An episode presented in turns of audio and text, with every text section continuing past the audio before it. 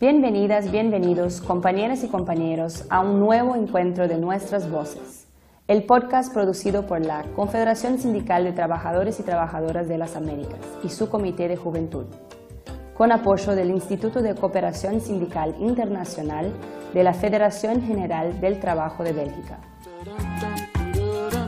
Nuestras voces. Mi voz. ¿Me escuchas? My voice. ¿Me escuchas? My voice. ¿Você me escuta? Nuestras voces. ¿Me escuchas? Our Voices. ¿Se escuta? Soy Naira Leal y estaré conduciendo este ciclo de entrevistas con el Comité de Juventud. Recebemos a Federico Enciso. Bienvenido, compañero. Bueno, buenas compañera Naira y a todos los que están, van a escuchar este podcast. Bueno, es, es una alegría saludarte y, y, conocerte también, porque antes no, no te conocía. Eh, contanos un poquito de vos, ¿de dónde sos? Bueno, soy Federico Enciso, de Asunción, del Paraguay. Eh, nosotros le decimos el corazón de América del Sur, porque geográficamente está ubicado en ese lugar. Y aquí estamos en la lucha este, por un mundo mejor, ¿verdad? ¿Qué más? ¿Qué más? Eh, bueno, Federico, ¿cómo llegaste y bueno, de, de, cuál sindicato sos? Bueno, en realidad este, comencé en el movimiento estudiantil secundario, en, digamos, en, en, esa organización por los derechos de los estudiantes, de las estudiantes, por el derecho a la educación, y este, nos vinculamos con el movimiento sindical justamente con la Central Unitaria de Trabajadores Auténticas, la CUTA de Paraguay, donde posteriormente al culminar el colegio inicié este, trabajando en la Municipalidad de Asunción, que sería en algunos lugares creo el ayuntamiento, este, y me involucré en el sindicato, el SINATRAM, Sindicato de Trabajadores Municipales, que también forma parte de la Central Unitaria de Trabajadores Auténticas. Esa fue digamos, la forma en la que este, me involucré en el movimiento sindical. Bien, y, y, bueno, ¿qué significa para vos esa lucha? ¿Por qué, por qué decidiste seguir en eso?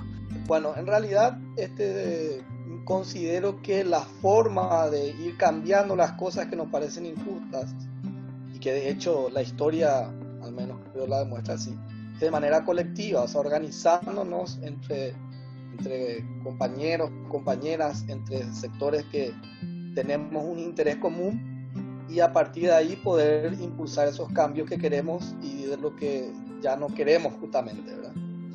Y consideré que el movimiento sindical era el lugar indicado este, para trabajar en ese sector, justamente el sector de la mayoría, que es el sector de los trabajadores y las trabajadoras, no solamente en nuestro país, sino del mundo entero, ¿verdad? O sea, este, considero que es el espacio, digamos, de mayor, de, de, mayor oportunidad que tenemos para construir ese mundo diferente, ese mundo igualitario, ese mundo más justo, en el que todos, creo que en su mayoría anhelamos. Perfecto, sí. Sí, ojalá que estemos todos en la misma lucha también por esos derechos, ¿no? Eh, bueno, ¿y qué rol crees que tiene el sindicato en esa sociedad que queremos construir y en esa sociedad que estamos ahora queriendo una nueva, no? Considero que el movimiento sindical tiene, o, los sindicatos tienen su historia de lucha, este, que de hecho sirvió para grandes cambios en la sociedad, hoy grandes derechos adquiridos este, que tenemos en la sociedad, fue gracias a la organización de, los, de las y los trabajadores y del movimiento sindical. Sigo considerando que es clave el movimiento sindical. Ahora lo que considero también que el movimiento sindical debe ir ajustándose a estos nuevos cambios que tenemos en la sociedad para poder tener este, la incidencia que en su momento tuvo y que de alguna manera lo sigue teniendo, pero para no perder ese terreno y ir avanzando por más. ¿verdad?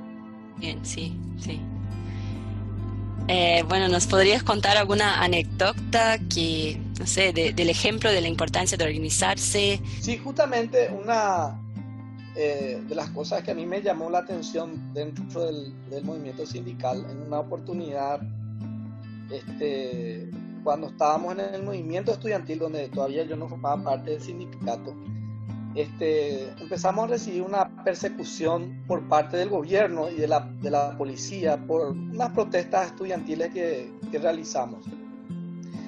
Y justamente fuimos procesados judicialmente, ¿verdad? Este, imputados por la Fiscalía, por el Ministerio Público, por las protestas estudiantiles que realizamos. Y en una oportunidad este, nos reunimos con el presidente de la Central Unitaria de Trabajadores de la, de CUTA y justamente ellos nos hablaron de, del respaldo, de la solidaridad que nos iban a dar. Y justo en esos días se realizó un encuentro este, internacional en Paraguay de, de las centrales sindicales de, del Cono Sur. O sea, en realidad de toda América. ¿verdad? y este, inmediatamente las centrales este, sindicales de, todos estos diferentes países, inclusive hasta de Canadá, se enteraron de lo que nos ocurrió a nosotros, de esta persecución, y que esa solidaridad que hizo que el, gran parte de, de, todos estos sectores se enteren de lo que estaba sucediendo con nosotros, los estudiantes, a nosotros nos sirvió y nos ayudó bastante para presionar al gobierno local y a la justicia en el cese de esas persecuciones. O sea, por ejemplo, la importancia de cuando uno está organizado, no solamente a nivel local, sino inclusive a nivel este, regional, internacional, la importancia que tiene esa organización colectiva. Es un ejemplo de lo que a mí me llamó la atención, lo que me empezó a llamar la atención del movimiento sindical y del peso que puede llegar a tener a la hora de, de las incidencias. Y también hubo otra oportunidad donde ya sí formaba parte del, del, del, sindicato. Fue una de las movilizaciones más grandes que tuvimos hasta hace poco, que era contra la reforma de la jubilatoria, que en realidad todo se está haciendo, se intentó hacer, o en algunos casos se, ya se realizó en, en varios países este, de la región y que logramos parar, pero fue una movilización este, histórica y multitudinaria, y donde justamente se demuestra que esa organización colectiva, esa lucha de las y los trabajadores, este, puede servir para este, o defender los derechos ya conquistados o avanzar hacia más. Bien, qué bien. Es la importancia de la solidaridad, la importancia de, de no estar solos en esa lucha también, ¿no? Porque Exactamente. Uno a veces puede sentirse solo, pero sabiendo que hay alguien, hay otros, otras, otros que están ahí con nosotros, nosotras, nosotres, es muy importante. Exactamente, sí. Y bueno, me, surge la pregunta ahora en, tiempos de pandemia, que, ¿cuál sería esa importancia de, organizarse? Si, si sentiste eso de alguna manera. En el caso particular de nuestro país, de Paraguay, eh, resulta que en Paraguay nos dijeron, bueno, quédense en sus casas, que es la mejor manera de evitar efectivamente la propagación de este virus.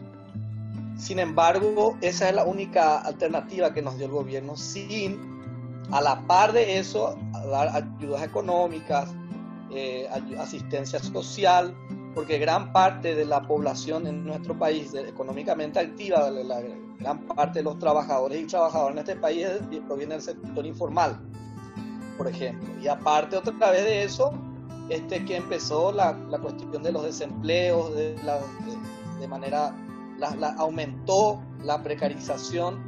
Entonces, ante la desprotección, que no viene de ahora, o sea, esto ya es histórico en Paraguay, la falta de, de protección, la falta de un Estado social de derecho, este, con más razón aquí se, se vio con mayor claridad en, en, cuanto a la falta de acceso de derechos la falta de protección del Estado. O sea, lo único que nos dijeron es quédense en sus casas sin asistencia del Estado.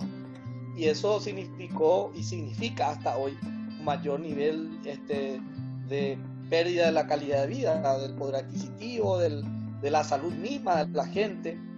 Este, entonces, eso dijimos, o sea, esto sirvió, sin embargo, este, para que la, los compañeros, compañeras de diferentes sectores que inclusive antes no estaban organizados empezaron a adquirir conciencia por la necesidad este, de organizarse. Y para nosotros esta pandemia en Paraguay significa la pandemia la, la crisis económica, la crisis social, un Estado ausente, significa la falta de, de, salud pública gratuita y de calidad, significa este, mayor precarización laboral, pero también significa un momento importante para caminar hacia un estado diferente al que tenemos hoy, por, por la realidad misma que en realidad siempre existió, solamente que hoy se ve con mayor claridad, donde un gobierno que protege a un pequeño grupo de súper ricos